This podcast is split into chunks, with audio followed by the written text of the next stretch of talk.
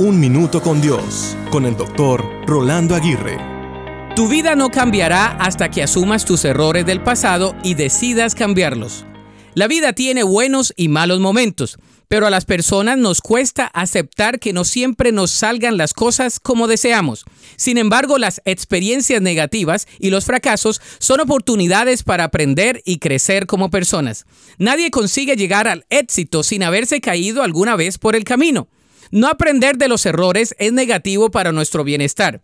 Vivir del pasado es un grave error que debemos evitar y el peor error es tirar la toalla a mitad del camino. Equivocarse puede doler, pero crecer significa cometer errores y sobrepasar el dolor. Sin embargo, cuando nos caemos es necesario levantarse y seguir adelante. Como dicen por ahí, cada fracaso es una oportunidad para crecer.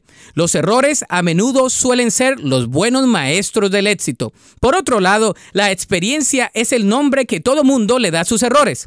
Debemos orar que Dios convierta nuestros peores errores en peldaños hacia la victoria. En conclusión, intentar evitar errores es el error más grande de todos.